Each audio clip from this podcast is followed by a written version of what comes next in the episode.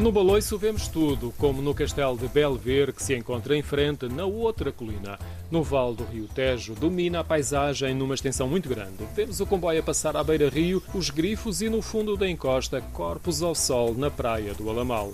O Baloiço fica na encosta da margem esquerda do rio Tejo, que tem uma forte inclinação. O Baloiço está num dos extremos de uma zona que foi aplanada. Quando baloiçamos, os nossos pés ficam suspensos na encosta.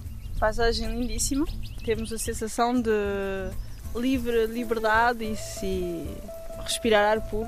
Eh, também é isso, de, de ouvir no Baloiço parece que estamos dentro da paisagem, pontos, nem sei como dizer, sinceramente é, é porrer.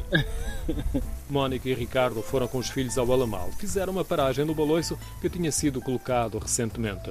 O baloiço aproveita o suporte de dois eucaliptos muito altos e no topo da estrutura de madeira está identificado como sendo de Gavião, o concelho onde pertence Alamal. O baloiço tem dois assentos. No, nós os dois não, mas uh, andei com a minha filha ao mesmo tempo e ele com o filho. O movimentinho, ponto, pessoalmente entre pai e filho, uma cumplicidade com, com a natureza.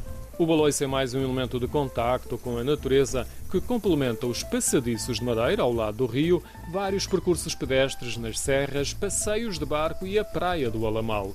O acesso é pela estrada, que tem muitas curvas acentuadas e o espaço não permite o estacionamento de muitos veículos. Por isso, enquanto lá estive, é um vai-vem de gente, tal como o baloiçar virado para o Tejo e o Castelo de Belver.